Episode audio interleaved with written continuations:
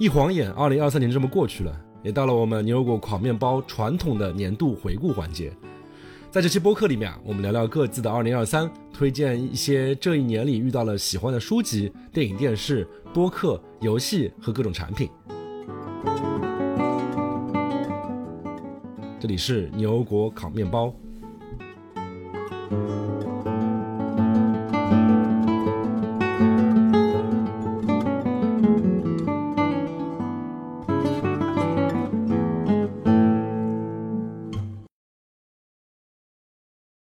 大家好，欢迎来到本期的牛油果烤面包，我是 Sean，我是 Cat，我是 David，我是斯图亚特，我是 Wendy。这个非常难得啊！这个我们五个主播今天都在，而且这个真的是一晃眼，怎么就二零二三年就过完了呢？上次合体是什么时候啊？我觉得是二零二二年的推荐吧。所以又见到五个人，是因为又过了一年，是吧？啊，对，我觉得就是我们那个这个节目还挺有趣的，因为我平时遇到一些听众，他就问他，就是你们喜欢我们的哪一期节目嘛？就有的就是听众会，因为我们节目做的比较比较散，所以有很多听众喜欢不一样的类别，比如说有喜欢比较听实用的，像刘律师的股权系列啊，包括之前有做过关于就是投资啊，或者说是房子有这样一类的听众，有一类听众喜欢一些非常硬核的计算机相关的内容，然后也有也有听众说，诶喜欢听一些。呃，各个学科在干什么的？同时，还有一类听众说他只喜欢我们年年度推荐。嗯，那应该是 Cat 的粉丝啊，因为只有这样才能见到 Cat。嗯，好吧，Cat，你不说一句话吗？对你的粉丝，Cat 不同意。感谢各位粉丝支持，虽然我也不露脸。然后，然后按照按照惯例啊，就是就是我们在开始真正的好物推荐之前，我们还是先每个主播尝试总结一下这一年你过得咋样。我记得去年录这期节目的时候，大家那个氛围都是非常非常丧，因为那时候差不多也还是在疫情的时候。今年算是真正离开疫情的第一年吧，不知道大家过得怎么样？就按照刚才的顺序来看一下。我觉得今年。其实没有什么非常特别的东西吧，没有像去年那么不好，但是也没有什么非常非常有特别意思的地方吧。总的来说就是比较平均的，十二个月，每个月可能有一个不同的地方去玩一下，体验一下，但又没有非常非常特别的地方。哇，这已经很好了！嚯，每个月一个地方去玩呢？每一两个月吧。都去哪里玩了？凯特分享一下不？例如说，L A 去了两次啊，都是去晃一晃、找吃的、找人聚会一下这样子。哎呀，L A 就去晃一晃、找吃的哇！对啊，这这凡尔赛有点高级，就是找吃的很重要啊。是不是就是去 L A 找个公园喂喂鸽子什么之类的事情？我也想到了这个梗。那那下一个 David D 开头的 David，你感觉怎么样？我觉得跟去年没有什么特本质上的变化。我觉得也也是每个月出去玩一次是吧？那个是 Cat 玫瑰的惯例哈，我觉得根据这个去年这个司徒这个从司徒的这个角度来观看，大的环境依旧还是那个样子是吧？有有些地方还是生灵涂炭，然后有一些地方还是充满着不确定，然后从小的环境来说也依依旧充满着各种各样的不确定性，所以总体来说跟去年差不多。从我个人来说，嗯，那上呢？好，那我我的话，我感觉今年对于我自己来说还是发生了很多的变故吧。呃，我我最近刚刚写了一个脱口秀，我觉得。到时候可以放在网上，到时候大家可以来看一下。我觉得那个脱口秀大概总结了一下，呃，我今年发生的事儿。就是简而言之，那个脱口秀的结构是这样：就是我为了写那个脱口秀年终总结嘛，然后把我去年年底的时候写的那个二零二三年新年愿望，真的有这么一个一个 doc，我把它翻出来。然后我的第一个愿望是原文啊，第一个愿望是在二零二三年在 Facebook 做一个好的 manager 哈哈哈。我是十二月底写的这个新年愿望，然后二零二三年一月份，马克扎克伯格说了一句话，他说：“I think we have too many managers。”然后后来就就经历了裁员嘛，然后这是我的第一个愿望。然后我的第二个愿望，原文的，我真的觉得看到那个原文的时候，我都惊呆了，哇，神机妙算！上面写的是：如果出于任何外部原因导致我失去工作的话，那么回国，然后尝试去讲讲脱口秀，提高自己。然后给大家一个一个一个上下文，就是四月份我被裁的，五月九号我到了上海，五月十三号有个公司叫效果文化，它旗下有个艺人叫 House，说了一个跟军队有关的有关的段子，导致整个行业进入行业寒冬。然后我那段子我就说嘛，我看那个新年愿望，我觉得还算好，我只是许了两个愿望。我要是许了第三个愿望，他一看很有可能就是世界和平。我刚想说，那司徒呢？啊，我我今年还也是应该算有一个比较大的变化，因为我终于跳槽了啊，离开了我工作十三年的公司啊，我终于换去了另外一家公司。然后你知道我是一个多么不喜欢变化的人，然后变化对我有多么的困难啊，非常的忙，非常的累啊，但是我又觉得到了一个新的环境，也觉得非常的。有意思啊！另外带娃带的非常非常的累，非常非常的苦。那现在我还觉得太苦了啊！再就是这样，没有什么别的。这有意思到现在有些你的粉丝都开始抱怨了，什么时候我们做点内硬核的内容呀？啊，对对对对对，我好久都没有做节目了。我觉得，哇，我跳槽到半年多了，哇，九个月了，哇，跳槽九个月了，到现在就好像没有做一一期节目，做做了半期。嗯，还可以了，那期还是很好的。嗯，想办法开始，我要想办法开始啊，这个重整旗鼓啊。对，如果听到这期节目的司徒的粉丝喜欢硬核科技的，多给他留言，然后多艾特他。每次是我们推出一个星期就艾特他，要催更。对我现在发现这个，对我的前雇主并不是那么难混的一个公司。那 Windy 呢？呃，我觉得我总体今年还是很开心的，因为我年初春节的时候还回国了，然后那个时间点回国真的是能感觉到，就是大家那个疫情结束初开的那个那个很兴奋的那个状态，还是给自己注入了一剂很强的这个很兴奋的感觉吧。虽然后来生活中还是有一些波折，但是就是总体还是还是很开心的。然后后面也去了很多地方玩什么的，对。但总的听上去好像比起去年大家还行吧。我因为我去年印象很深刻，就是那种讲完这个环节之后，大家说：“哎，哎，人生啊，前途啊，就这种感觉。”特别是司徒，我印象非常深刻。对我是比去年积极了啊，因为因为到了一个新的环境，总归总是我还觉得学到很多新东西啊，还是很享受新的工作啊。虽然带娃也是非常的累，和去年一样，非常的累，非常的苦，非常的我没有尽头，但是。在工作上面总还是看到一些新的学到不同的东西，然后感觉对于我来说的话，就是发生了很多的意意料之外的事儿。但是总体上来说，我觉得拥抱变化吧。我觉得可能疫情那么那么多年了之后，我觉得人可能变得佛系了一点。包括我现在可能有个爱好是脱口秀，所以导致发生什么变故变好了当然好，变坏了其实也不是个坏事儿。就是我写那个脱口秀稿的时候，把那个二零二三年新年愿望翻出来的时候。我发觉一个都没有实现，然后那一刻的反应不是特别失望，我我而是我靠段子来了，负面情绪都变成了你的财富，感觉。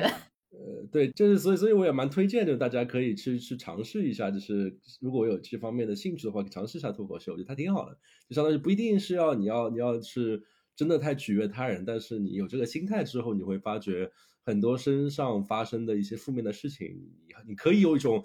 非常自嘲的心态去去处理它，所以上，你是不是真的理解就所谓的就是喜剧的内核永远都是悲剧这么一句话？哦，那个我是非常赞同的事情。就一方面它高级，越悲的悲剧写出来的段子越高级嘛。然后像我之前非常喜欢的一个相声，那个相声叫呃那一夜谁来说相声，它是一个。一九九零年左右的一个一个相声剧，它是大陆和台湾刚刚通航的时候。然后一个大陆的演员和一个一个台湾的演员讲的这个相声嘛，它里面有一出特别棒的，叫《四郎探母》，它就是讲那个台湾演员的父亲偷偷回大陆探亲的这么一个故事。然后它就是一个非常大的时代的悲剧，但同时又搞得非常好笑。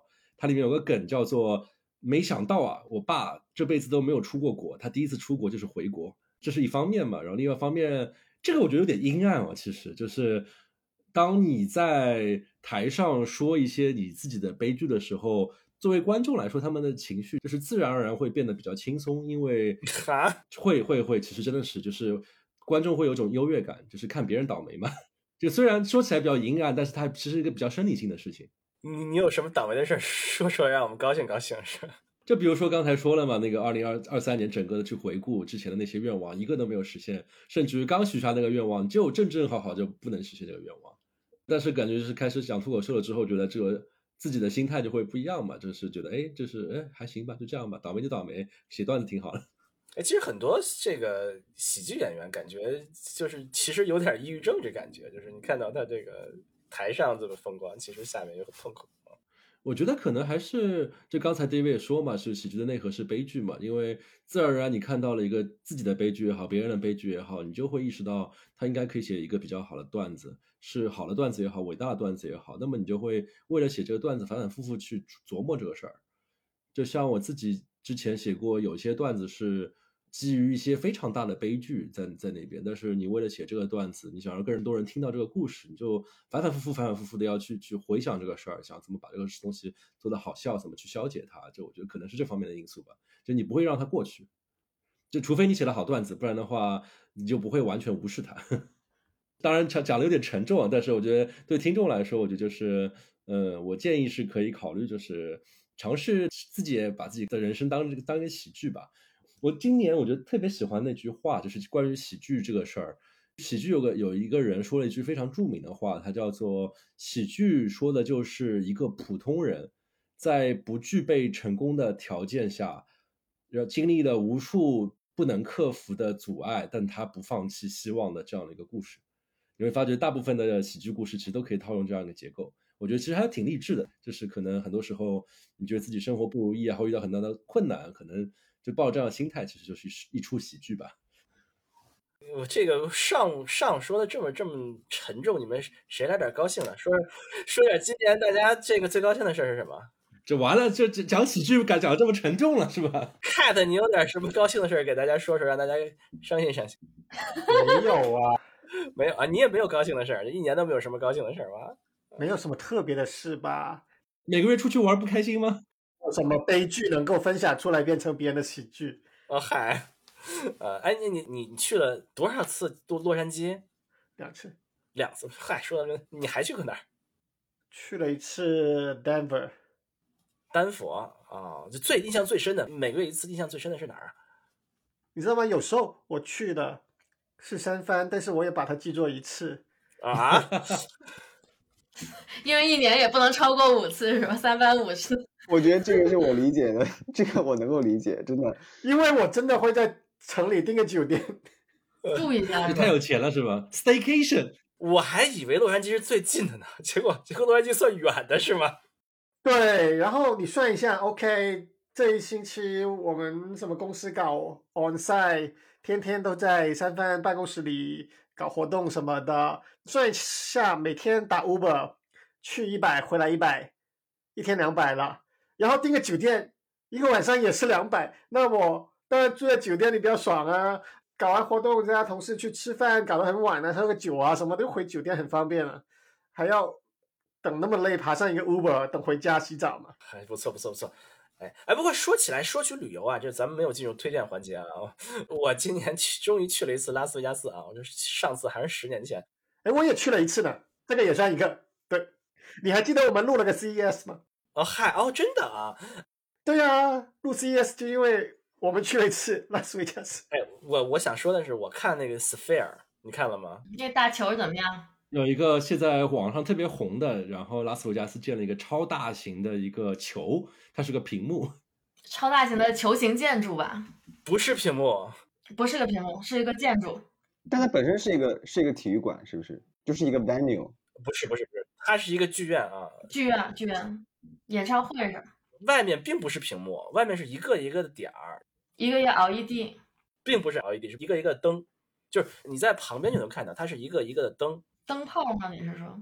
对，就是一个一个灯，并且灯之间是有距离的，它不是放在一起的屏幕，那个灯可能组合在一起，你在远处看它是一个有东西的，但是你近处看它其实就是你根本都看不到屏幕，就是你在近处根本都看不到屏幕，就是一个色块点，一个灯的阵列，一个灯的阵列啊。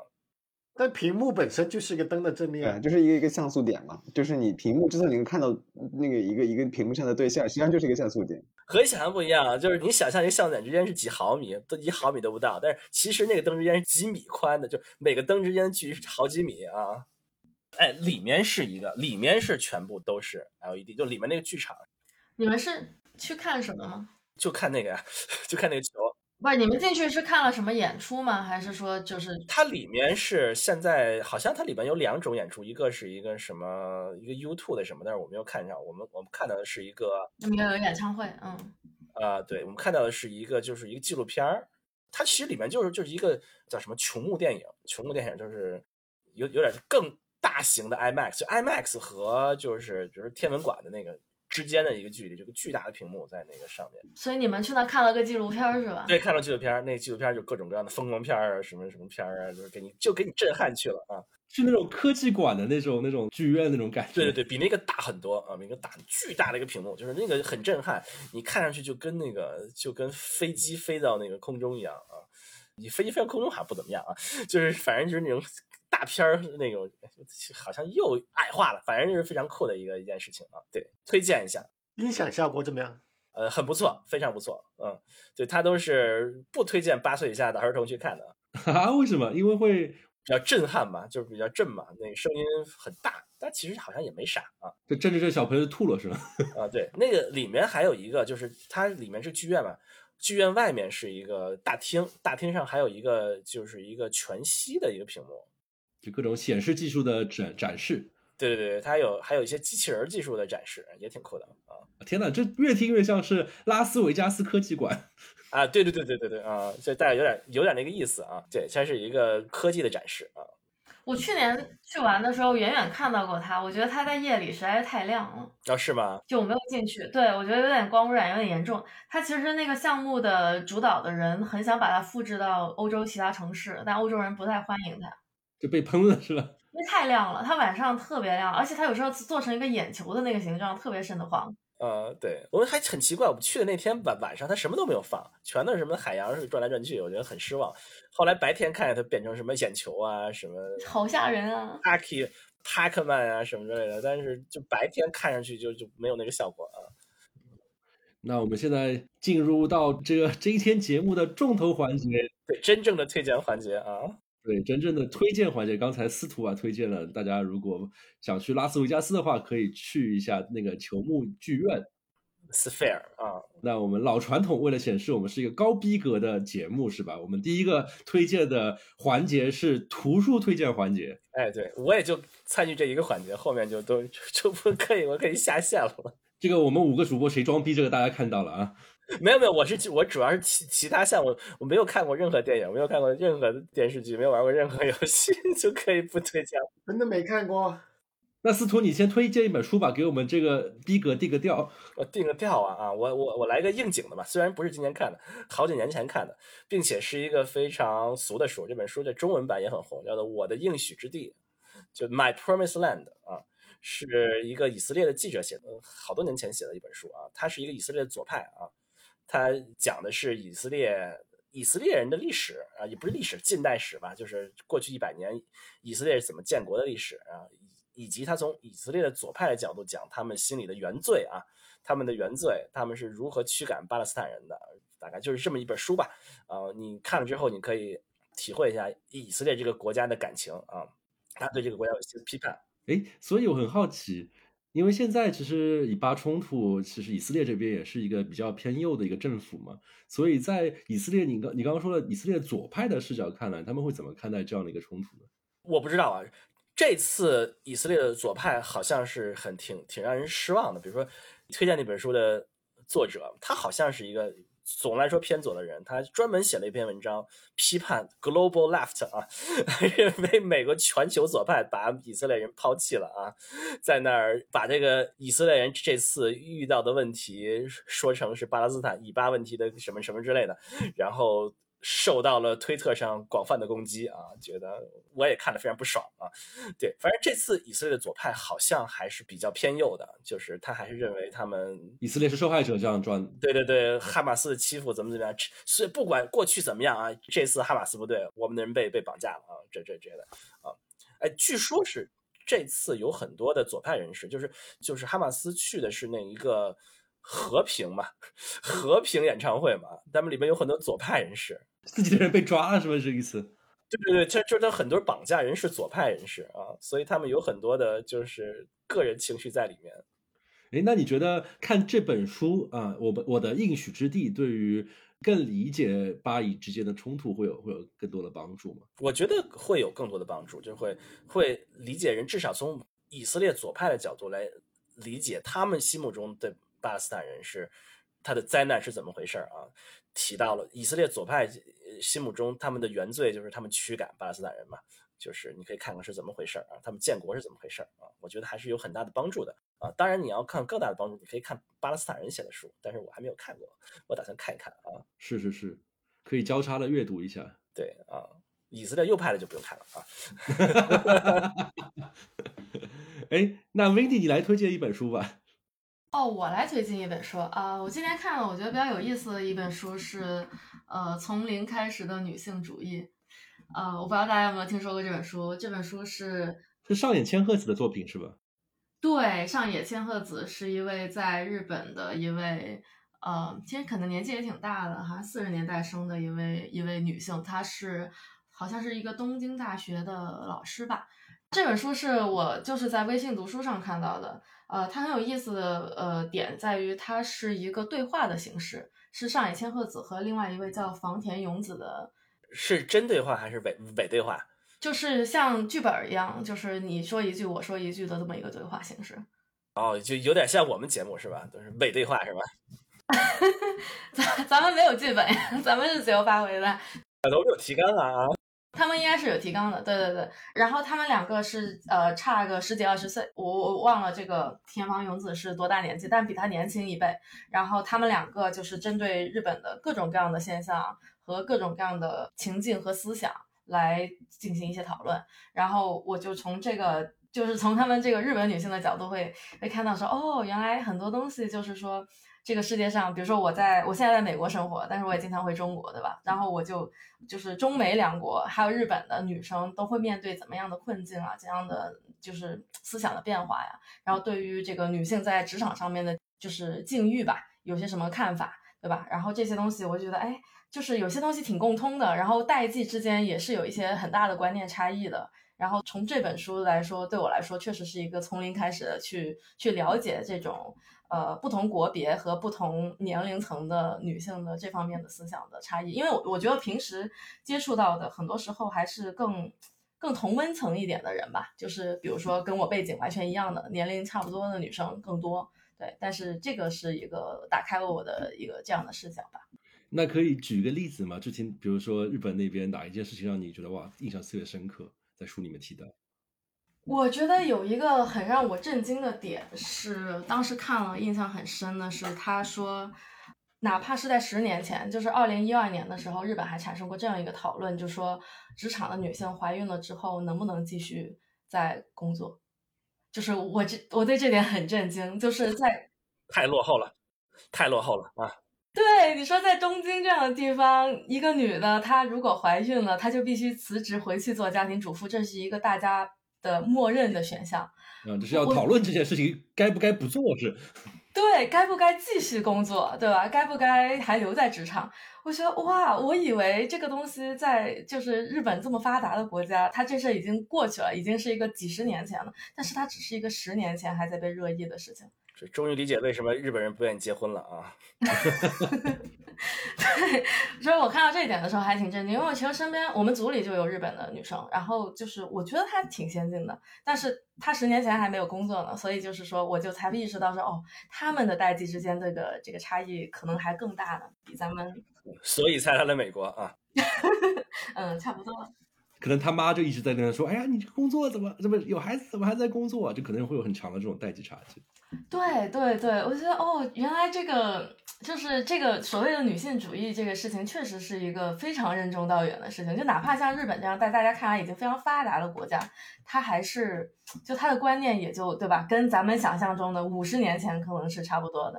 嗯，希望中国像像比如说北欧方向发展，不要向日本方向发展。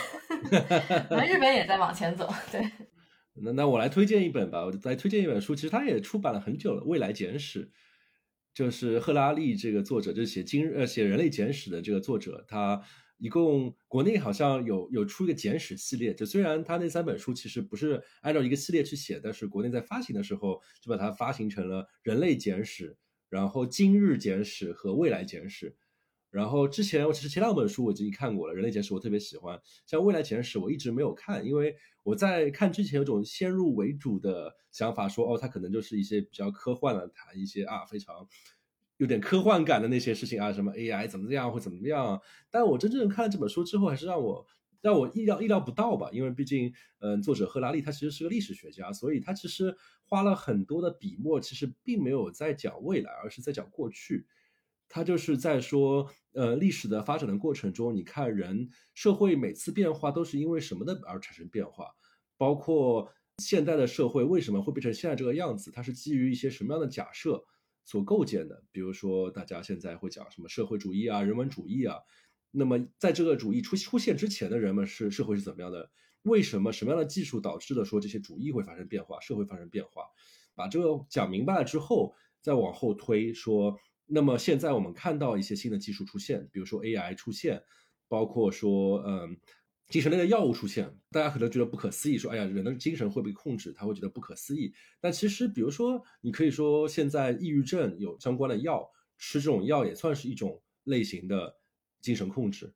那么在这些技术慢慢的发达了之后，按照之前技术对于社会推动的那种方法，那么他在推说会对未来会有什么样的影响，比如说。当我们现在觉得好像人都是有自由意志的，所以每个人的意见应该被尊重。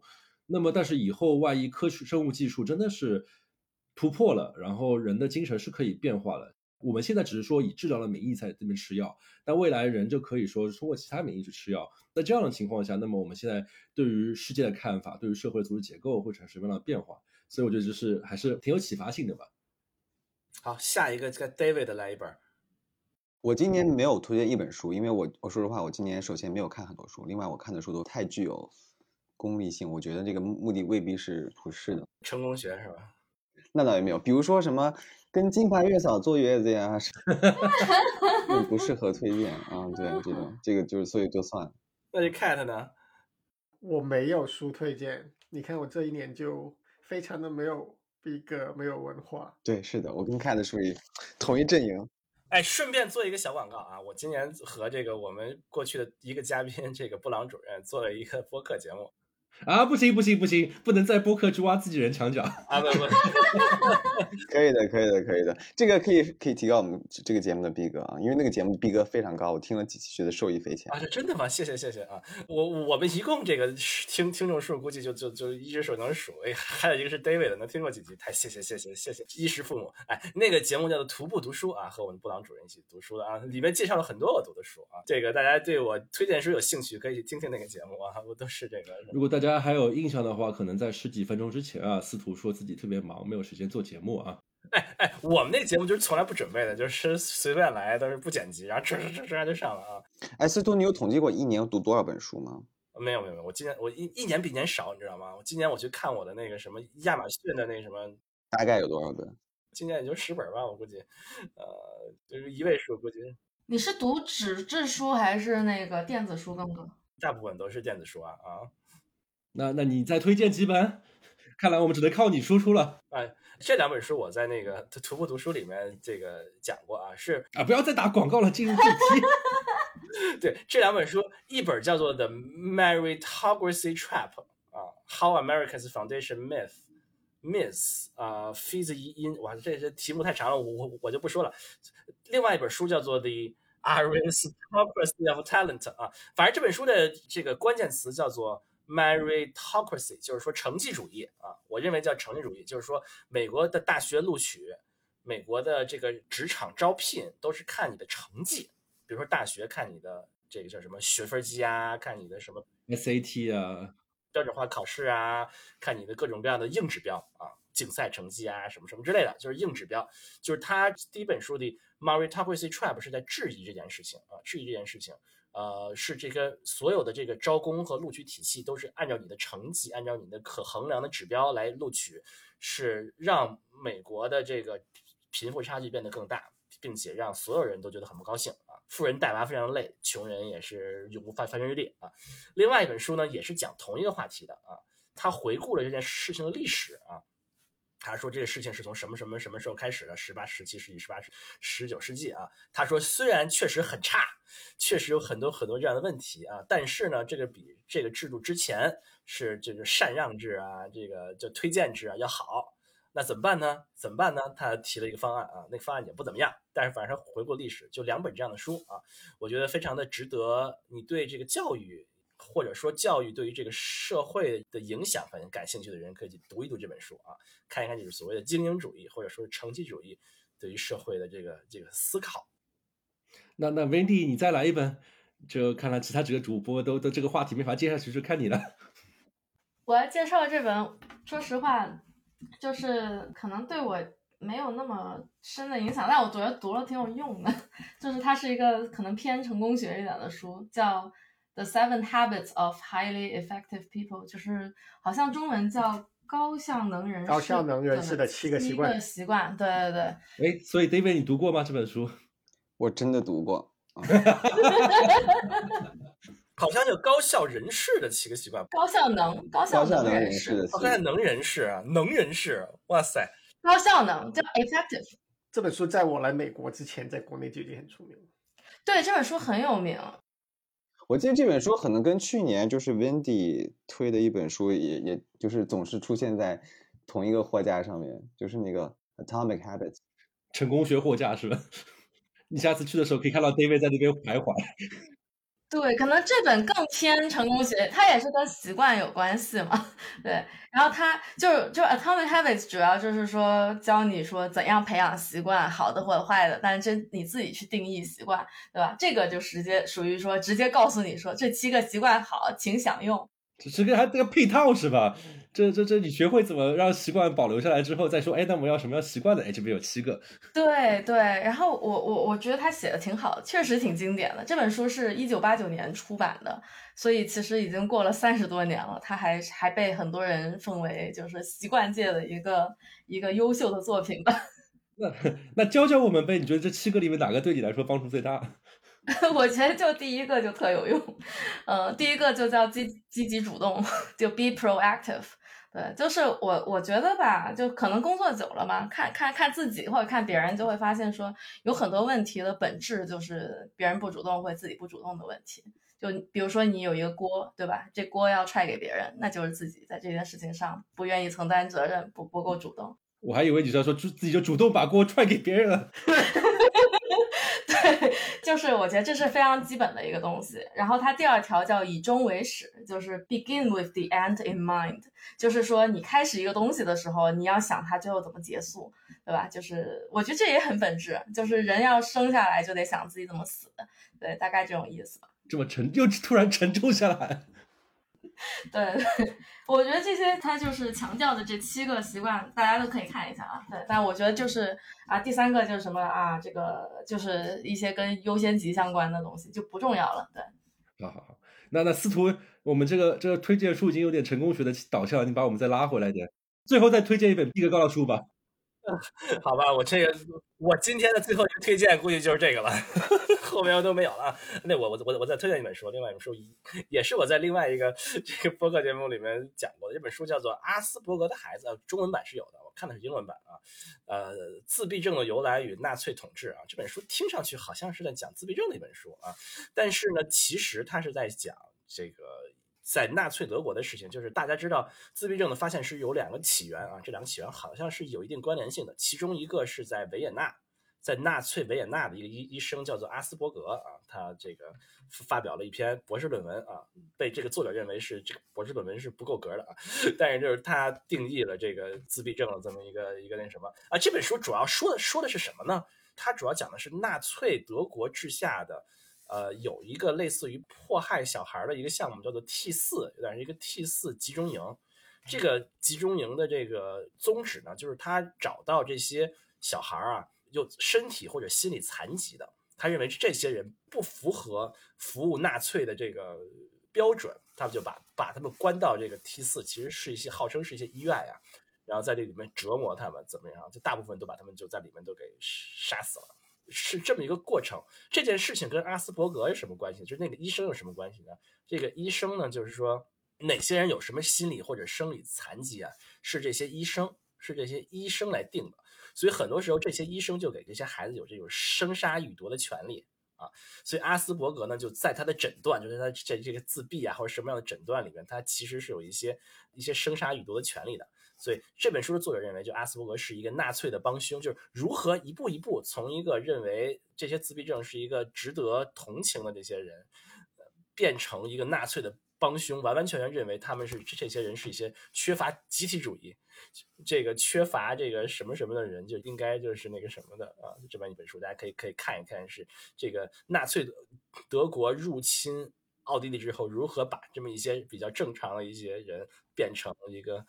主动为纳粹做贡献的人，嗯，就相当于是以这个医生作为一个例子看，就是一个人在那样的体系下面如何慢慢的丧失人性，变成一个机器的过程。对，这个作者写这本书呢，其实是因为这个作作者是一个好像是一个伯克利的教授，还是斯坦福的教教授啊，历史学教授啊，他的小孩诊断了自闭症啊，他小孩一岁半诊断自闭症，然后他就去这个看了解这些这个历史。然后了解到，哎，这个故事很有意思。他又做了一些研究，就会发现，哎，这个故事是这样的。让他写了一本书啊。其实他最开始研究的初衷可能并不是那样的，但是结果就写了这么一本书啊。以自闭症为开始，但最后这本书其实跟自闭症没太大关系。嗯，对，没有太大关系的一本书啊，讲的是，呃，这本书非常值得一读啊。那那我们现在逼装完了，逼装完了，接下去的环节就是轻松愉快了，可能司徒的参与感就会弱一点。我就插不上话了啊！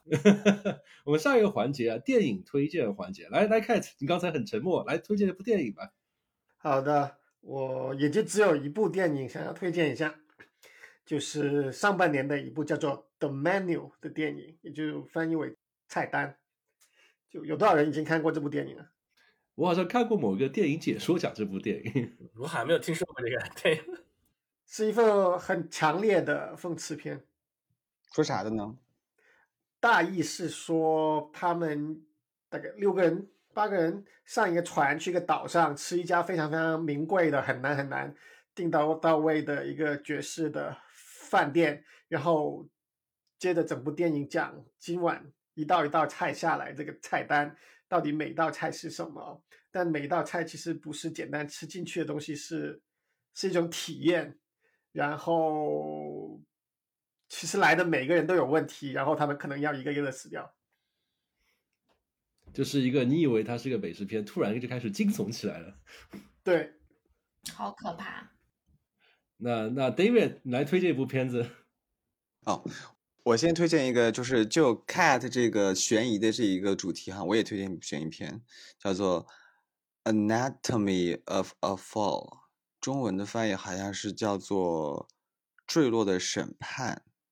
啊，它是今年好像是二零二三年的戛纳的获奖影片，然后它讲的就是，就是在法国一个很偏远的山区，住着一对夫妇和他们的一个儿子，然后他们的儿子呢有一些视力的障碍，然后有一天他们儿子在他们这个房子的外面发现说他的爸爸就是不幸坠亡了，然后警方就展开了一系列的调查，然后这种情形下呢，然后他们发现孩子的妈妈有重大的嫌疑。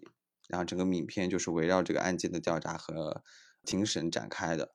然后我推荐理由呢，一方面就是因为这个，我认为主演的这个演技非常的棒。然后另外一方面，我觉得说这个电影的呃悬疑只是一个壳，然后它的内核揭示的就是人性的复杂，特别是人性在婚姻关系当中的复杂性。那 Vinty，你来推荐一部。我来推荐一部今年可能很多人已经看过，并并且比较有名的一个电影，叫《奥本海默》。有我没有我没有看过，你们都看过吗？啊，只有我看过，上看过啊，上也看过，对。看的看过吧？看的没有。哇，原来我们五个人只有两个人看过《奥本海默》，你知道 太长了。对，它要三个小时。呃，如果大家没看过的话，我推荐你们看的时候去豆瓣看一下它的第一个影评，那里有一篇 paper。啊，因为他是关于那个原子弹之父奥本海默，他所以他是把奥本海默的 paper 给搬上来了吗？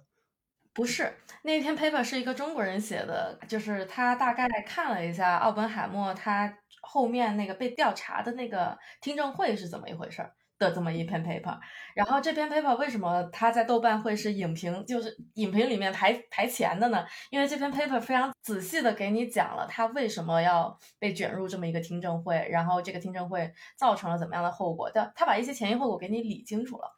我看了这篇之后才去看那个电影，我就觉得那个电影不绕了，而且三个小时就会觉得，呃，就不沉闷。就我带着问题去看的，因为就是我觉得挺好看的，就是会更带入奥本海默自己的视角去看这个故事，对，而不是说啊，我就看他那个原子弹炸那一下呀，或者说觉得他的剪辑很混乱呀什么的。他剪辑是有点炸了吗？炸了吗？他有那个原子弹爆炸的那个镜头，但是那个镜头处理的也挺艺术的。对就是反正前后，哎，少女看的感觉是怎么样？我我我有几个感觉啊，一个感觉是诺兰毕竟是作为非常成功且成熟的导演，所以他在影音这一块做的就是没有话说。你看他的画面，包括那个炸弹的画面，他厉害的地方不仅是这个画面很啊很特别的视觉盛宴，而是你可以很准确的感受到导演通过这个画面想给你传递的情绪。就就比如说。提到爆炸那段嘛，就是你可以明显的感觉到奥本海默的眼中看着这个爆炸，他的情绪不是兴奋，而是一种很强的恐惧感，就是那种感觉是可以通过这些画面来传递给你的。包括这部电影本身也有很多非常让人印象深刻的声声效处理，就是其中的一个声效我可能不说，但是它其实是一个很大的意外，就是那个声效很早就出现了，观众以为是一是那样的声效，但后来具体发觉哦不是，其实那个声音是来自于另外一个场景。具体我不说，但是就是这样的一些声效和画面，是让你很有很强的情感的反应，这是我印象比较深刻的一点。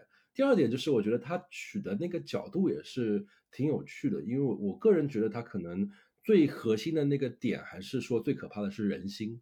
我不知道 Wendy 你怎么觉得？我同意，对，我就读那篇 paper 的时候，我就带着这个问题去看，因为但就有点剧透的是，就是你会知道里面哪个人是坏人。呃所谓的坏人就是站站在对立面的人，但是我我我觉得你刚才说的那个生肖我印象很深，我觉得他是做了一个很好的铺垫。前面看的时候觉得莫名其妙的，但是后面就你就觉得说哦，全都通了。是是是，就是我觉得这部片子可能他想要表达是，其实你大家觉得好像原子弹是个很恐怖的事情，但其实有比原子弹更恐怖的事情就是人性。他可能是想讲这样一个这样一个事情。嗯嗯，同意吧？对，就是这种。人的恶，人人性的恶的那一面，肯定是比原子弹还要更恐怖的。啊，这谈到人性的恶，那我推荐一部片子，而且特别的及时，因为这部片子是就这一周就这一周刚在北美上映的一部电影，叫《怪物》，是日本知名导演失之愈合的今年出的片子。它其实也是有点在尝试去讲，呃，人心中的这样的一个一个怪物的这样一件事情吧。其实就是讲，呃，两个小男孩儿跟校园霸凌有一定关系的这么一个偏悬疑的故事。然后具体内容应该是不能剧透，并且推荐任何想听想看的观听众都不要看任何的剧透，因为它其实有很强的意外的悬疑性。但是我觉得它比较有趣的那个点就是在于，它其实说的事情就是人人心中都觉得自己是个怪物，就因为这件事情会产生很多的谎言。但与此同时，这个谎言本身就会成为一个令人恐怖的怪物。然后我觉得是一个挺有趣的一部电影吧，然后也挺深刻的。包括石之愈合这个导演，他其实是拍家庭这样的一个小话题比较擅长的一个导演。包括这一部电影讲怪物，它也是围绕一些小孩儿、学校或者是家庭这样的一些很小的一些元素，但是他就通过一些非常朴实平平时的。叙述方法，然后最后看完之后，我觉得还是蛮多人反映，就是有很强的后劲。那我们再把话筒转向，呃，这个司徒，你就不转向你了，我们再转向 David，你还有什么想要推荐的？好，讲了那么多这个比较沉重的电影，那我就推荐一个比较欢快的电影，就是一个爆米花电影《The Super Mario Bros》，超级马里奥兄弟大电影啊，就是我觉得推荐理由就是因为它不用动脑筋。然后是一部老少咸宜的电影，而且我觉得这部电影里面的音乐非常的棒。嗯，哎，我看我看这部电影的时候是去那个四 DX 影院，我不知道大家知道四 DX 影院吗？就是那种大家可能 在以前的科技馆里看到过那种，就是座位会使劲晃啊，给你喷点水、喷点气那种那种类型的影院。现在这个技术比较成熟了，所以就很多城市都会有那种四 DX 影院。然后看这部电影，哇靠，那就超爽！就它里面比如说有一段就赛车追逐的那个戏嘛，你就感觉那个。椅子在使劲给你推，就感觉像是那种主题乐园那种感觉。哦，那蛮爽的。那我觉得另外有一部电影也属于比较有点合家欢的吧，《长安三万里》算吗？它反正也是个动画片儿。我我看网上网上的评价就是小孩看的看的很乐呵，特别像是布置家庭作业，然后成年人看了潸然泪下。对，我觉得他是一个，就是小孩能看出他开心的，对吧？你把你语文书上的东西都搞到了电影上的那种东西，然后成年人其实也能看出来一个人生，他从那么年轻一直到老的两个人吧，对吧？两个主角，一个主线高适和一个背后的这个李白，他们的这个故事，我觉得挺也挺感人的。对我看的时候感觉就是我在那边感慨，因为我们平时。这两个人的诗其实都读过，特别是李白的诗读的可多了。但是我们平时上学的时候读的诗都是很片段式的，就是你读到这首诗，其实你也不太清楚这首诗他是在这个人在人生当中的哪哪个阶段写下来这个诗，所以所以就会对这首诗的那种感受，就小时候就背嘛，就可能也不是特别感受怎么样。但只感觉看电影看着按照他们一生这样去排，我觉得哦，原来这首诗是在这个场景下这个时候写的。对，我觉得我很很震撼的一点就是说，他什么“天生我材必有用”的这一段，居然是在他四十八岁的时候写的。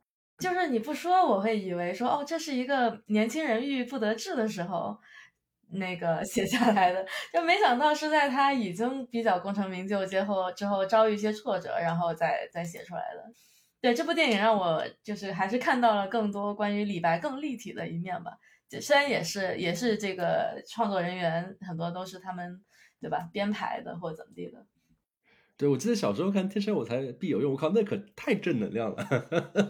对啊，对啊，就觉得啊是李的李白写的，我靠，李白可太励志了。但是后来才发觉，哇，原来他是人生当中遭遇了这么多起起伏伏了之后，然后再写出来这么一一首诗，就觉得感觉完全不一样。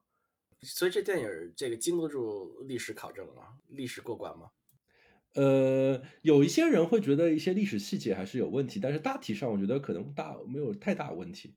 它的那个粗的时间线应该还是 OK 的吧？里面肯定有很多细节是难免有瑕疵。就是说，大体上那个诗都是放在正确的这个位置上了。对，这诗是正确的，但是一些细节会做出一些修改。我看之前还挺好玩的一个新闻，就是洛阳政府告这部电影，因为有一段故事其实是在洛阳，不是在长安，就是他就觉得你们不能扭曲事实，就没有游客来我们洛阳玩了，没有给他们宣传片是吧？是是是。然后包括我那时候记得那时候，呃，有首诗讲那个“正是江南好风景，落花时节又逢君”嘛。然后甚至于我那时候去成都杜甫草堂看他们一个纪念品。写了这首诗，他画了画，就是一个男的，一个男生和一个女生在落花时节遇到，这种很浪漫的感觉。但是你一旦查了真正这个诗人写下这首诗的那个时候，你会发觉他表达的意思根本就不是浪漫，就是你会发觉他是杜甫在晚年的时候经历过安史之乱，然后再遇到了以前年轻的时候在和平时代大家一起玩的这样的一个离归年。那时候就特别感慨，就是当年我们遇到的时候，那是可是歌舞升平啊。但现在国破山河，经历了这么多起起落落，最后我们在江南又重新碰到，就是那种感慨万千的感觉，就完全就不一样了。反正我感觉读唐诗宋词这些这些人，个个都是抑郁症，我感觉 每一个都觉得有点那个意思啊。是，我不知道明帝还记得一幕吗？我觉得其中另外一幕也挺有趣的，就是它里面其实有一个女性角色。就是一开始不知道她是个女性角色，那时候李白就在那郁郁不得志嘛，觉得好像我在历史上留不下什么名声，没有什么功名。但是那个这时候这个角色突然揭示她其实是个女性角色，同时赢赢了一首诗，然后那首诗其实是有原来那首诗的，并且那首原来的诗是没有作者名字的。然后他就说：“我作为一个女性，在这样的一个时代，不论我做什么都留不下任何的名字。”嗯，他没有办法考取功名。他好像是一个武术很厉害的人，是吧？跟他打了是是是比剑还是怎么地的？对，这是一个虚构人物，但是他其实就像是个符号，代表了当时真实存在过那么多有才华的女性嘛。哎，是的，是的。我经常特别的，就是读这些历史啊，特别是读这些艺术家、文学家历史，你会觉得很多人他们都会觉得自己郁郁不得欢，在这个仕途不利。觉得被人打压啊，但是你你你反过来几百年年年以后，觉得打压那些人，大家都不知道是什么，根本就是无名小卒，但这些艺艺术家又做出了如此不朽的作品，流芳百世。如果你回过头来看，就觉得何必呢？对我也是这么觉得，就是你会发觉，就是那么伟大的诗人留下了这么厉害的诗作，激发了这么多后人，而与此他羡慕的那个人，大家不知道是谁。而而且换个角度，就是坦诚来讲，你是领导，你愿意把重要的工作交给李白去做吗？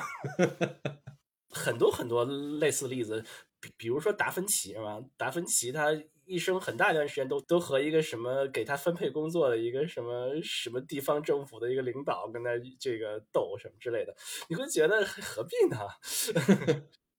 那那我也来推荐一部，再来推荐一部电影吧。这个也是属于比较爆米花式的电影，是是台湾的今年的一部，可能是票房第一的电影吧，叫做。关于我和鬼变成家人这件事，名字很长。它其实是一个很娱乐化的片子，然后并且它因为台湾近近些年来他们在嗯家庭议题上面进进展的比较快吧，所以说它就变了一个讨论了很多更新的问题。比如说，他的故事特别的好玩，我就觉得一说这个背景，你就觉得很多听众的这个兴趣被吊起来。他就说是关于同志的冥婚。就是一个同志，他出意外死掉了之后，他爸妈又很传统，同时又又接受他是同志，又很传统，所以要帮他找人冥婚。然后他们闽南那边好像有一个冥婚的习俗，就导致主角许光汉扮演了一个直男的警官，然后阴差阳错成为他的冥冥婚的对象，然后展开了一系列的一一些很很好笑的故事，包括它里面也有一个女性警官。也是一个很破之前认知的这样的一个角色，就是让你觉得好像她是个花瓶，但其实她有很厉害的一面，这样的一个故事。这是在大陆能放的电影吗？那可能不行啊。哦嗨，这个就大家自己找方法看吧。然后在 Netflix 上面其实也是有的，然后反正好评不断，然后并且很非常的娱乐。好吧，这听上去并不是很轻松啊，这符合上的风格。但不，但是但是这部片子做优优秀的点是在于它就是拍的非常的轻松愉快，然后特别好笑。它是一部成功的商业作品，这是这是所以它比较难能可贵嘛。就大家之前好像看到这个类型的类别的电影都是苦大仇深，但这部就特别的好玩啊。除此之外啊，我还有一个不是电影的推荐啊，就是今年然后脱口秀这边呃其实有很多的优秀演员，他们把自己的专场演出放到网上，差不多一个多小时。然后包括有悠扬教主啊，包括有其他的一些演员，Storm，大家其实都可以在 B 站上面看到，我觉得是挺有趣的。如果对对单口喜剧这个事儿比较感兴趣的话，大家可以看到这么多免费的资源。哦，一般都是放在 B 站上吗？国内就 B 站比较大嘛。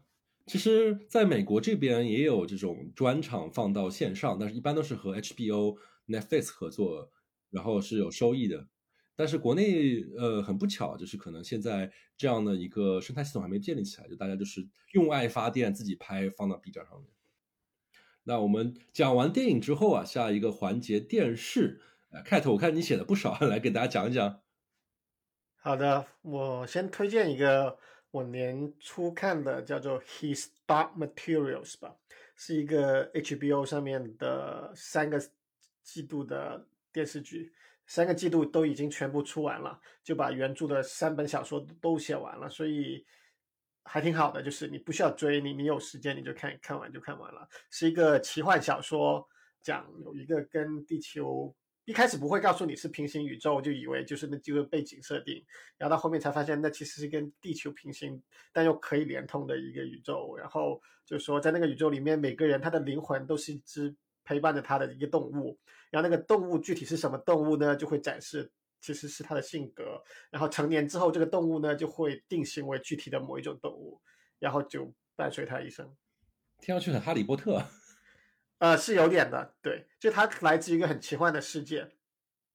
然后我看 Windy，Windy 和我都推荐了一个电视，Windy 要不讲一讲？嗯，我推荐的这个电视剧叫《漫长的季节》。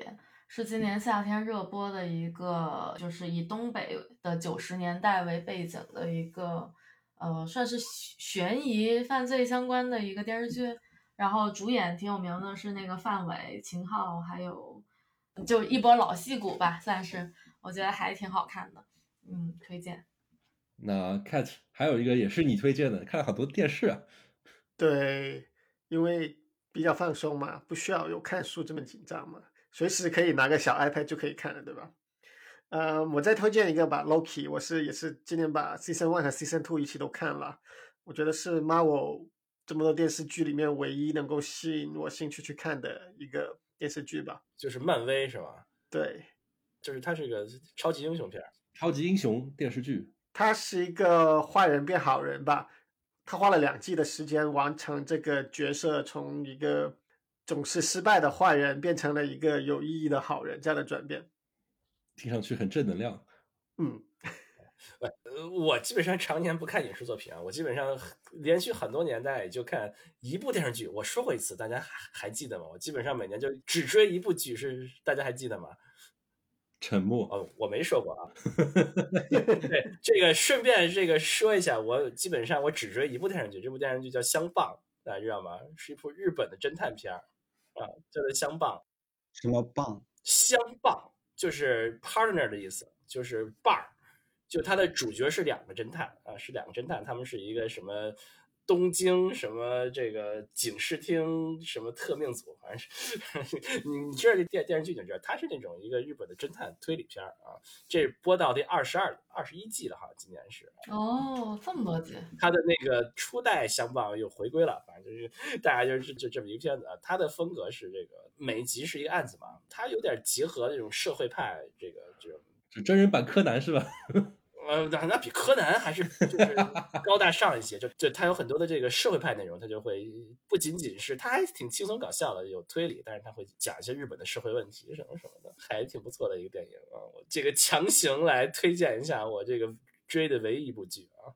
嗯呃，下一个环节更加轻松有趣啊，游戏。我看 Cat 你写了好多呀，你是不是今年就去打游戏了？能不能简单的介绍一下你写的那些所有的游戏啊？好多呀。好，那可以一个一个来啊。嗯，首先就是我今年玩了一个也有几年时间老的游戏了，叫 Dishonor。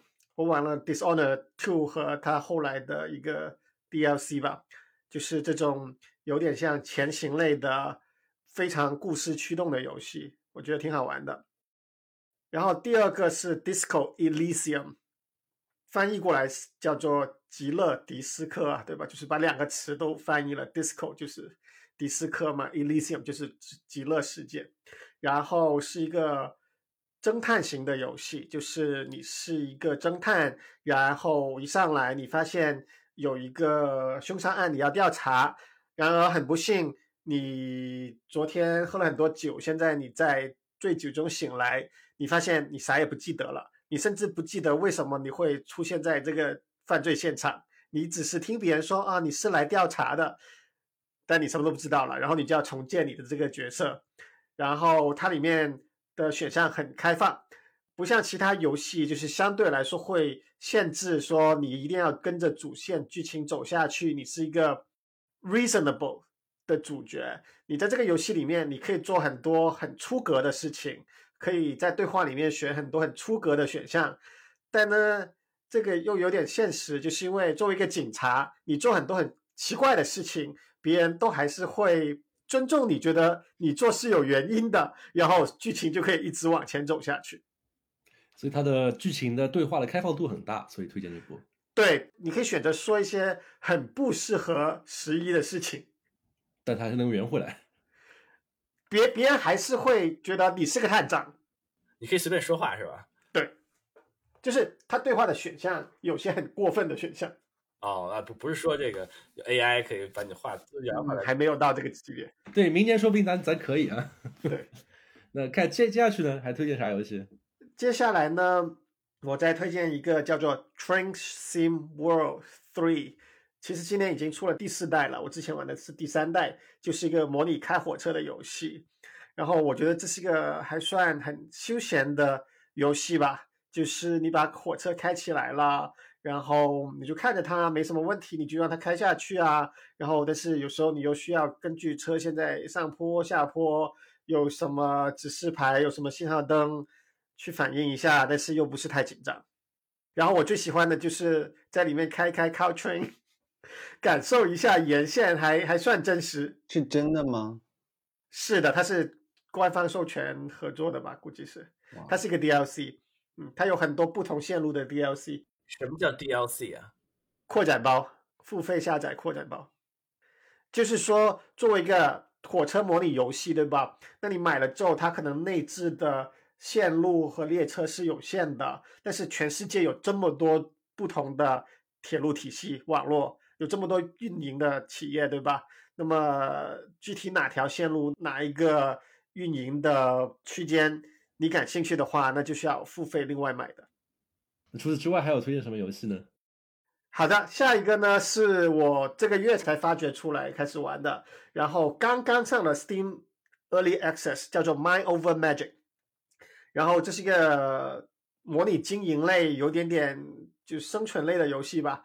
它的底子很像过去一个比较出名的游戏，叫做 Oxygen Not Included，就是一个需要不停的寻找氧气来生存的一个模拟经营游戏。在这里呢，有点像一个哈利波特的世界。你经营着一个快要跪了的魔法学校，然后呢，黑暗力量总是想要摧毁你的魔法学校，但是呢，你又要不停的抵御黑暗力量，然后要招老师，要招学生，然后当然你要他们给学校干各种杂活，例如说种个田啊什么的，对吧？然后你才能够运营这个学校运营下去。好的学生呢，你就把他招为老师留下来；不好的学生呢，你就让他毕业走了。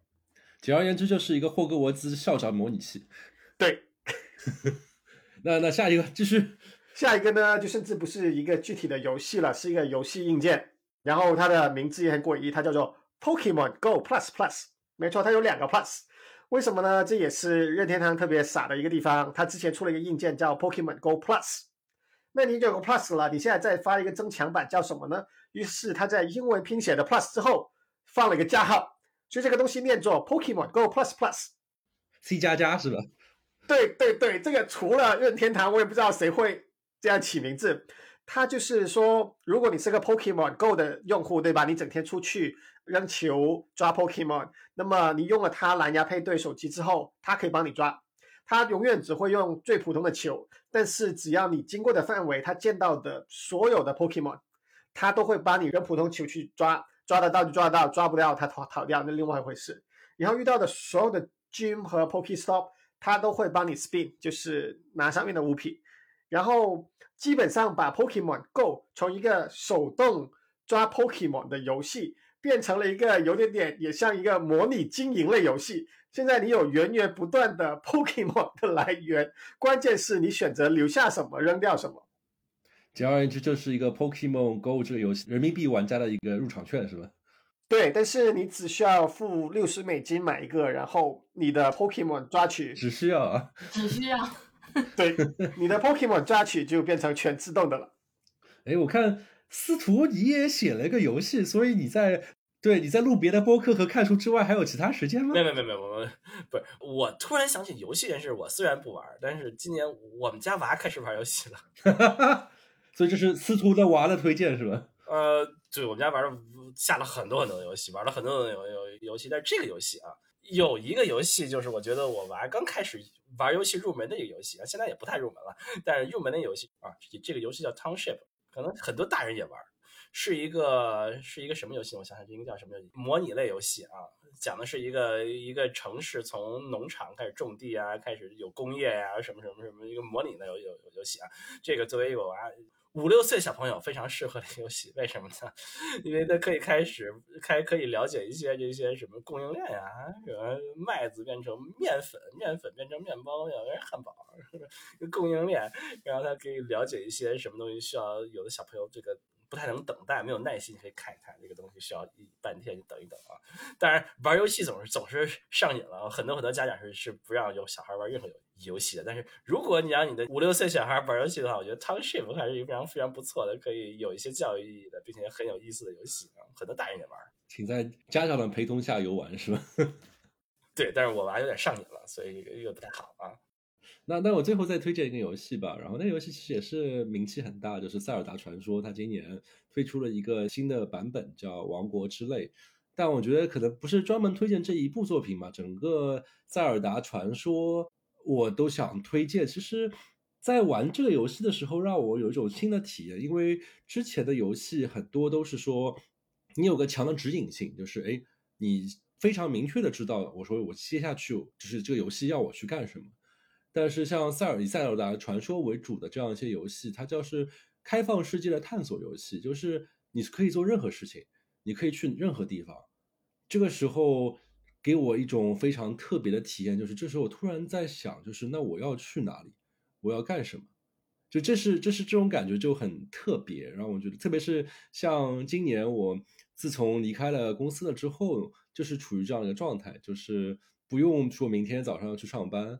这个时候你就感觉是被扔到了这样游戏这样一块旷野里面，你可以做任何的事情，但同时的话，你就要去问自己，就是那今天我要去哪里，或者说是这个月我要去哪里？那它跟那种传统的这种全地图 RPG 有什么区别呢？全地图 RPG 是什么样的？就是地图上随便乱走，然后你到哪儿就触发一个什么境界，没有一个剧情，就是你到哪儿就触发那儿剧情玩一下，就跟那个传统那种全地图 RPG 的区别在哪？是没有区别的，我觉得我就是按你的描述来说是比较类似的，就是完全是一个靠自己的好奇心来驱动你接下去要干什么的这样一个游戏啊！我突然想起一个例子，就是三十年前，三十年前吧，哇塞，我我我这么老了，有有部游戏叫做《金庸群侠传》啊，就著名的全地图 RPG 啊，就是有有那个意思吗？对对，我觉得可能这这我推荐这部游戏，倒不是说它是一个新的今年出来的东西，而是可能我跟我自己个人的境遇有关系，就突然就觉得，就说哎，玩这些游戏。有一些特别的感受吧，然后接下去我们就可能游戏推环节推荐完了，就进入数码环节。我觉得刚才提到塞尔达很有趣，就是我感觉我在玩塞尔达体验就跟我推荐的第一款产品的体验非常的类似，就是大名鼎鼎的 Chat GPT。那为啥呀？因为因为 Chat GPT，特别是我用 Chat GPT 来进行一些学习的时候，就很有一种在开放的世界探索的这种感觉，就是它能够回答我的所有问题。就是不一定靠谱，但是我就开始就说，那我的好奇心指引我去哪里？就有些时候可能跟 ChatGPT 聊天，就一聊聊两三个小时都有这种情况。哇塞，这么厉害！聊啥呀？就比如说，我可能最近一段时间在看 AI 相关的内容，我就可能先开始问，比如说我听到一个关键词，比如说 reinforcement learning 这样的一个关键词，我就问他问他什么意思。然后我就问他完这个什么意思之后，他就提到了一些关键词。我说我我也不知道这个意思，你跟我说一下什么意思。问完这个之后，我说哎，这个东西我是这么理解，你觉得对吗？然后我说这个东西和那个东西，我觉得他们的关系比较像是这个和那个，你说对不对？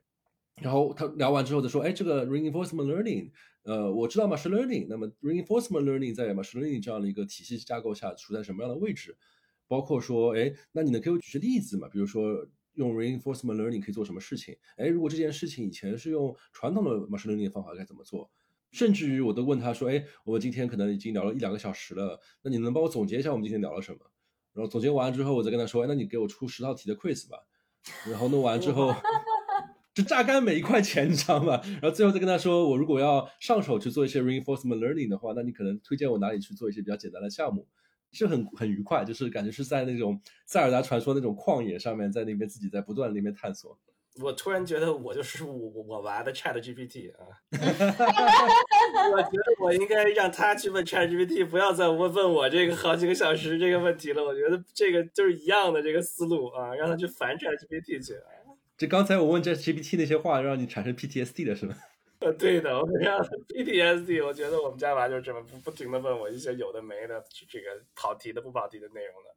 所以，所以大家有什么有趣的用 ChatGPT 的用的一些场用使用场景吗？我是 ChatGPT 的重度用户啊，你你们如果去我们的这个 Telegram 听友群，或者是我。我的推特，我评论 Chat GPT 是经常经常推荐啊，我是 Chat GPT 的重度用户啊。基本上呢，有很长一段时时间，所有的文档、所有的信件，我都拿我都会拿 Chat GPT 润色。这基本上也是我就是用它的主要目的。就文档文档，但是它有点太啰嗦了，我觉得它每每次我让它润润色完了，我就回来要删三分之二啊，就有点太太啰嗦了啊。我会直接跟他说你太啰嗦了，你给我写短点。啊，是吗？嗯，对啊，more concise。另外一个用法就是说，他把它当 Stack Overflow 非常好，大家就是非程序员不知道 Stack Overflow 是什么，就是说你问一些技术问题，比如说我不会写 SQL，你给我写一个 SQL 语言，让我找到这个里面按照年龄分组，每个分组里面这个什么什么分数最高的人的名字啊什么之类的啊，他会给你写一个 SQL 语句啊。据说 Chat GPT Four 会写的非常的好，基本上都是对的啊。Chat GPT 三点五，嗯，我不知道有对有错吧，反正是类似的这个问题，你会让他写，对，非常好。并且有些你不太会的语句，比比如说你这不太会的语句，我不太知道 C 加加怎么做。呃，我随便举个例子啊，C 加加怎么怎么把这个字符串变成整数啊？你给我写一个 C 加加把字符串变成整数的函数，快写一个非常好啊！就是有很多的正常用法啊。那个 David 怎么用？差不多吧。然后我最近也想说，怎么用它来做一些简单的小 rag 之类的。哎我说起这个，我不仅仅是 Chat GPT 的重度用户，我是心病的重度用户啊！如果这个 follow 我的 Twitter，你知道啊，呃，都是先问病，Google 我都不知道问什么，我都是先问病的啊，都是用的非常多啊，并且还有病，还有一个这个 Image Creator，嗯，生成图片啊，现在用的是 DALL-E 4。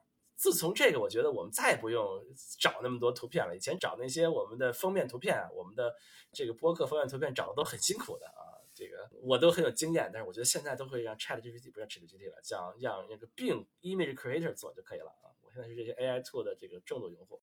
但是，嗯，最近我才尝试用 Chat GPT 为首的这样的一个大语言模型，尝试做一些创意文学的工作。就比如说，我尝试用它来写小说，或者说是我尝试用它来写段子。但是目前为止，我可能也是我用的不好吧，反正最后的结果还是蛮令人失望的。就是写小说的问题是在于，它写出来的故事太过于平庸了。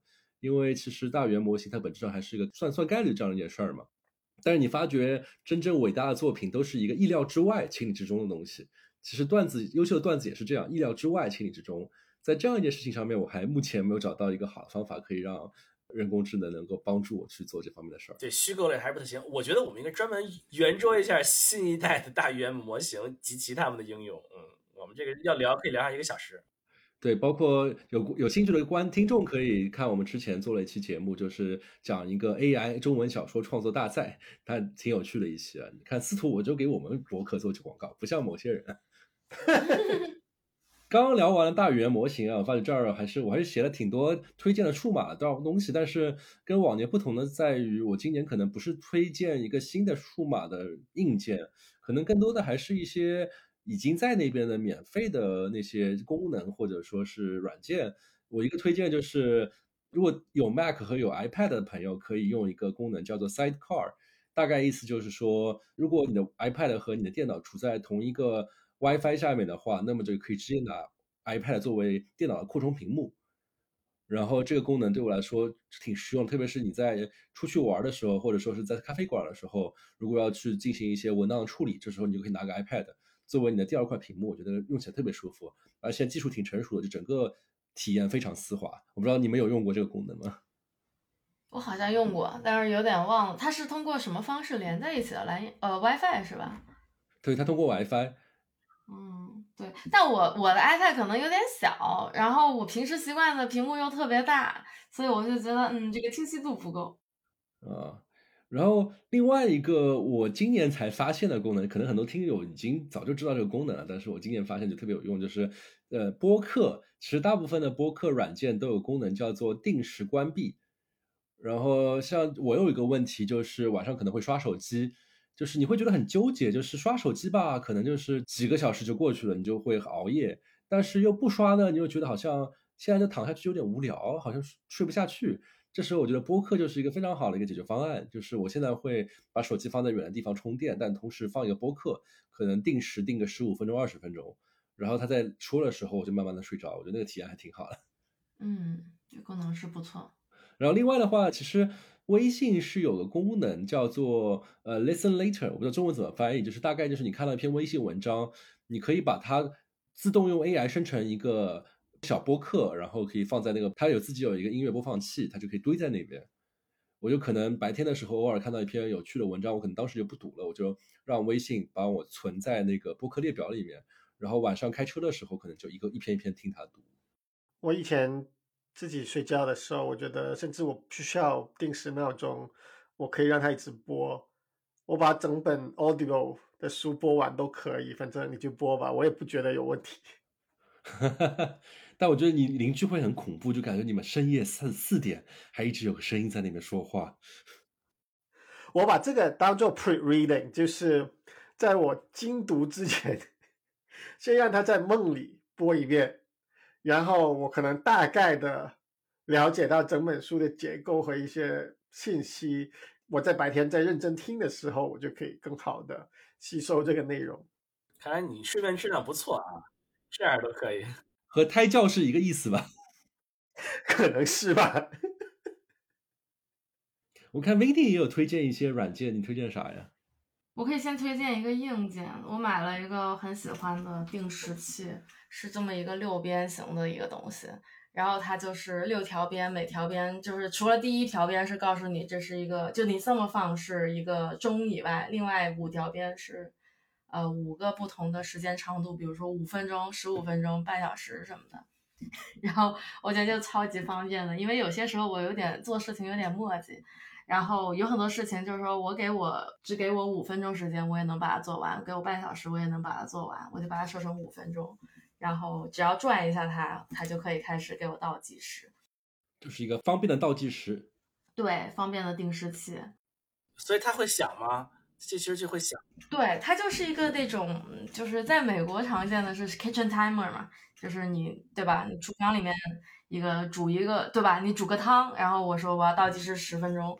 对，然后对你也可以用这个东西。所以 Wendy，你算是这个番茄工作法的坚定的这个践行者，是不是？我本来是 买这个的目的，确实就是因为看了那本番茄工作法的书，然后才买的。对，但我后来发现，对，比如说我我收拾一下家务，对吧？我衣服叠一叠，我就是给我一个时间，我就会做的快一点；不给我就不要叠多久了。你们真的没有两个人在书店的学成功学那个 section 相遇吗？嗯，我们家的这个计时器都是这个给娃记的啊，所以我也找找看看能不能这个迅速的给娃上个计时器啊。对，我觉得这个给带娃应该很有用。嗯，然后软件的话，软件的话，我有一个推荐啊，就有好几个推荐的。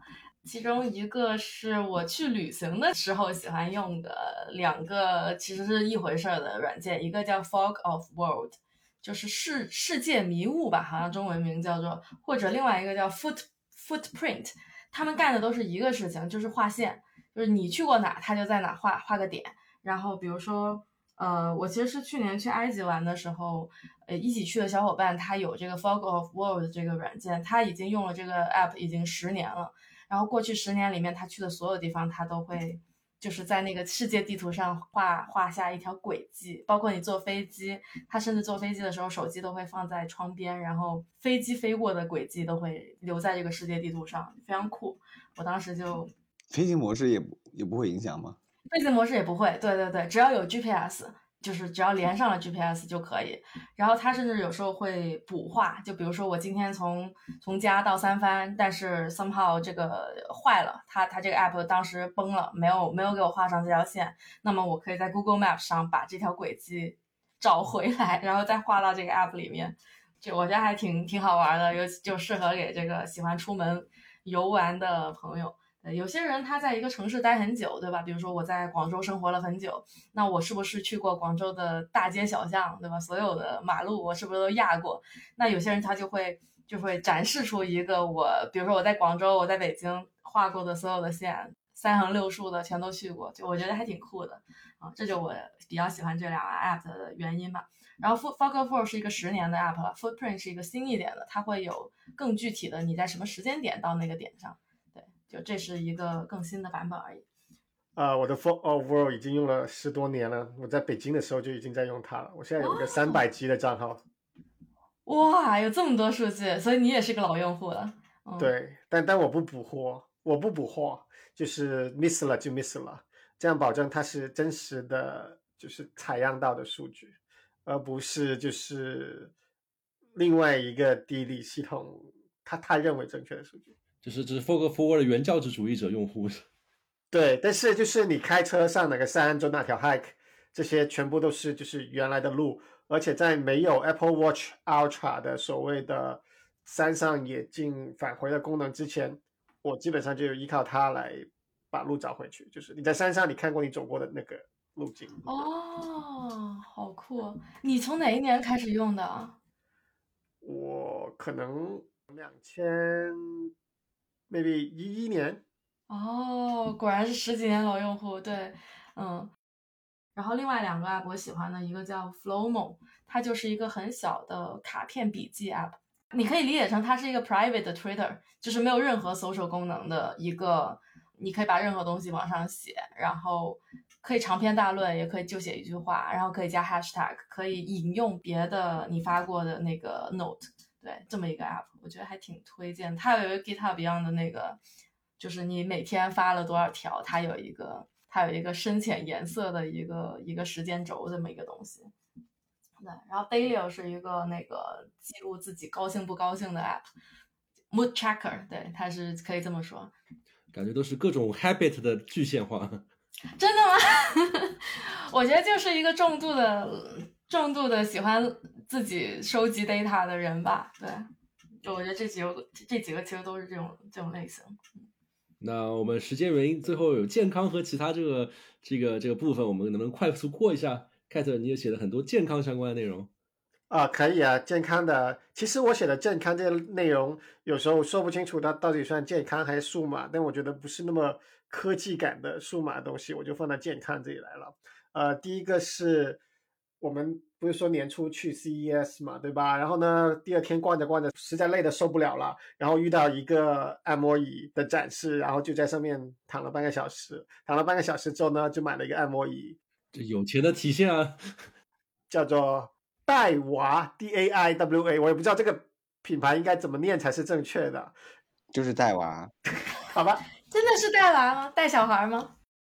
对，然后呢，就买了他们一个。按摩椅在家里还挺爽的，就是每天累了就坐上去让它跑，然后它有一个功能是说跑完之后不恢复原位，继续让你在一个平坦的位置，然后很适合按摩完就睡觉。当然也可以整合我刚刚所说的，就是开始播电子有声读物，然后就开始按摩，然后睡着了就继续做所谓的抬脚。然后下一个叫做 Nutrisense NutriSense 是一个。现在可能慢慢普及起来的叫做 CGM 的东西，就是持续血糖仪，就是它能够不停的监控你现在的血糖，然后给你画一个连续的这样的曲线吧。然后用途呢，传统来说，连续血糖仪是用来给糖尿病人用的，来监控他们现在血糖超了多少，然后要不要手工的打胰岛素，甚至直接跟。胰岛素的泵连起来，自动控制胰岛素泵。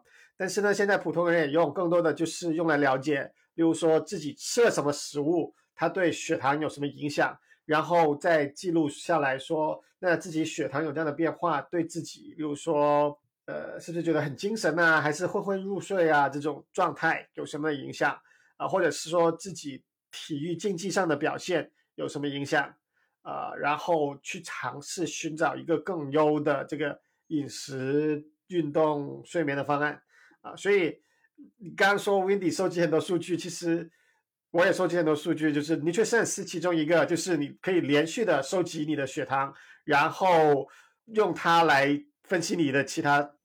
所以书店里面成功学那个部分是你们三个人相聚是吧？我有个问题啊，看这个是侵入性的，是的吗？是扎针的对吧？它只需要扎一下，然后它有一根好像导管或者棉芯这样的很细很细的东西，会埋在你的皮下，大概四五毫米左右。就你戳完一下之后，那个针是马上拔除了，但是这根棉芯一样的东西就永远不是永远吧，十到十四天就在那里，因为那个东西贴在你身上的电池只有十到十四天，然后十四天之后。你就把它拿下来，要用下一个，然后它成本也不低，呃，一个这样的东西，如果你有处方的话，我猜你的零售价可能是一百块钱一个。一根针吗？不是一根针，是一个能够用十天的血糖仪，持续血糖仪。所以每十天需要扎一次吗？你每十天或者十四天看你具体选哪个品牌。现在有两个大品牌，所以每个月要两三百块钱。对，所以所以你在用啊？对，我怎么感感觉这些年录下来，我感觉跟 Cat 有点有点阶级差距了。好大的阶级差异啊！我的天呀！你是自己掏腰包用吗？对，但是我现在也考虑能不能跟医生说一下啊，我有这个需求，你能不能给我开个处方，然后报销一下？天哪！你刷新了我的认知。我们节目的这个播音软件，要不然你帮忙出一下？这个每十天一百多块。对，但我就准备用几个月。其实很多人的需求，也就是说一个月啊、两个月、啊三个月这样，就是你把你想尝试的很多实验，就跟你互联网产品做实验一样嘛。你把你的实验做完了，你就不需要用了啊，除非你又想出来一些新的东西想要尝试，就花个两三千。没什么大不了的，就为了看芋泥波波奶茶和芝芝美美哪个吃了血糖高，每十天扎一针一百块钱是吧？对你还可以说连续喝三十天的效果怎么样？啊，这个这个听众朋友们根据自己的经济状况酌情考虑啊。我当然这也可能带货，这个这个稍微的那什么更那什么一点，我在知乎上发个文章啊，这个厂家给点钱，哇，那两三千美元就简直是是吧？那那 Kate，你有没有什么平民一点的东西想推荐？啊，平民一点的，其实我认识很多朋友都买了的，是一个北鼎的多功能蒸炖锅。这这是跟健康有啥关系啊？啊，这吃的健康也很健康啊，对吧？你看，你上面才监控你的血糖，那接下来你就要选择吃什么了，对吧？就是这是你的实验的一部分。啊啊，实验的一部分。你的实验的输入的一部分就是到底这一餐你做什么来吃，做一些不健康的东西来吃，还是做一些比较健康的东西来吃，对吧？而且是不是从营养学角度来说，蒸和炖是比较容易就是保存食物里面的这个 nutrition 保保存食物的这个营养物质不容易流失，并且比较健康的方式？那你有这个问题，你就要去做实验才能知道答案，的？验证一下。对。所以这是一个 A/B test 的锅是吗？一个对比测试的锅是吗？对，怎么测试啊？嗯，你可以考虑一下，说这一餐你做的东西拿去爆炒一下，下一餐拿去蒸一下，对吧？看看有什么不同的效果啊？我是觉得没啥明显的效果，只要你不要吃太多的 carbs，就是碳水，最终就发现其实最影响血糖的。第一，你当然是甜品什么的，绝对甜的东西。然后接下来就碳水。我我还是没有听懂这个锅是干嘛的。这锅是怎么做实验的？这个锅只是用来就是尝试不同的食材的烹饪方式，来看是不是就是真的蒸的比你其他的做法更健康一点。那它怎么能测出来呢？它不测啊，我还是要用 NutriSense 来看血糖啊。那个司徒是这个这样一个逻辑，我现在盘清楚了。就是首先扎针那个东西是测量，你测量的话，你要 A B A B 测试嘛？你 A B 测试啥呢？就是你要 A B 测试我吃什么，然后那个锅就是不断的产生不同种做法的我吃什么。哦，就是说那个锅锅可以帮你根据不同的食材做出不同的东西来。当然了，这就是锅呀。就是你自己如果是一个烧饭比较没有像看这么懒的话，你自己随便烧也是可以的。那重新介绍一下锅，我我们回到这个锅啊，这个锅为为什么比别的好？OK，是这样子。第一就是说，如果你没有这个锅，你要蒸东西，对吧？你要正常开火，然后你要有一个比较大的锅，里面盛充足的水，然后你要放个架子上去，又要找一个高度、深度都差不多的，呃，放进这个锅，放完之后还能关得上锅盖的东西，对吧？如果你蒸一个比较大的东西，你就要找一个很大很大的锅来蒸，就就都很麻烦。但是这是一个专门设计来蒸东西用的电子锅，就是它就像电饭锅一样，你可以用正常的锅来煮饭，你要整天看着它啦，你要控制加多少水啦。但是电饭锅就智能很多，对吧？那么专门的蒸菜的锅也是这样子，就是你不太需要看着它。你根据你要蒸什么，你设好蒸多少分钟，它自动加热，加到水沸腾了，然后它就保持蒸汽多少分钟，然后就行了。你就不需要说哦，我要先开大火，然后水烧开了，我要调火，我要把东西放下去，盖上锅盖，然后叫你的 Siri 或者黑 Google 设个闹钟，就没有这一切麻烦的事情了。嗯，就我刚才推荐的那种 timer 就没用了，因为它也结合在这个锅里边了。它就它就是一个全自动的蒸锅，是吧？基本上就都给你解决了，把水搁进去，不管多少，把东西搁进去，然后一射，啪，对好了。对，啊，就有点像电饭锅或者空气炸锅这样子的专用的一个东西。反正听众朋友们根据自己的经济实力酌情考虑。太贵的。对我也有一个蒸锅，但那个应该只要十十分之一的价格。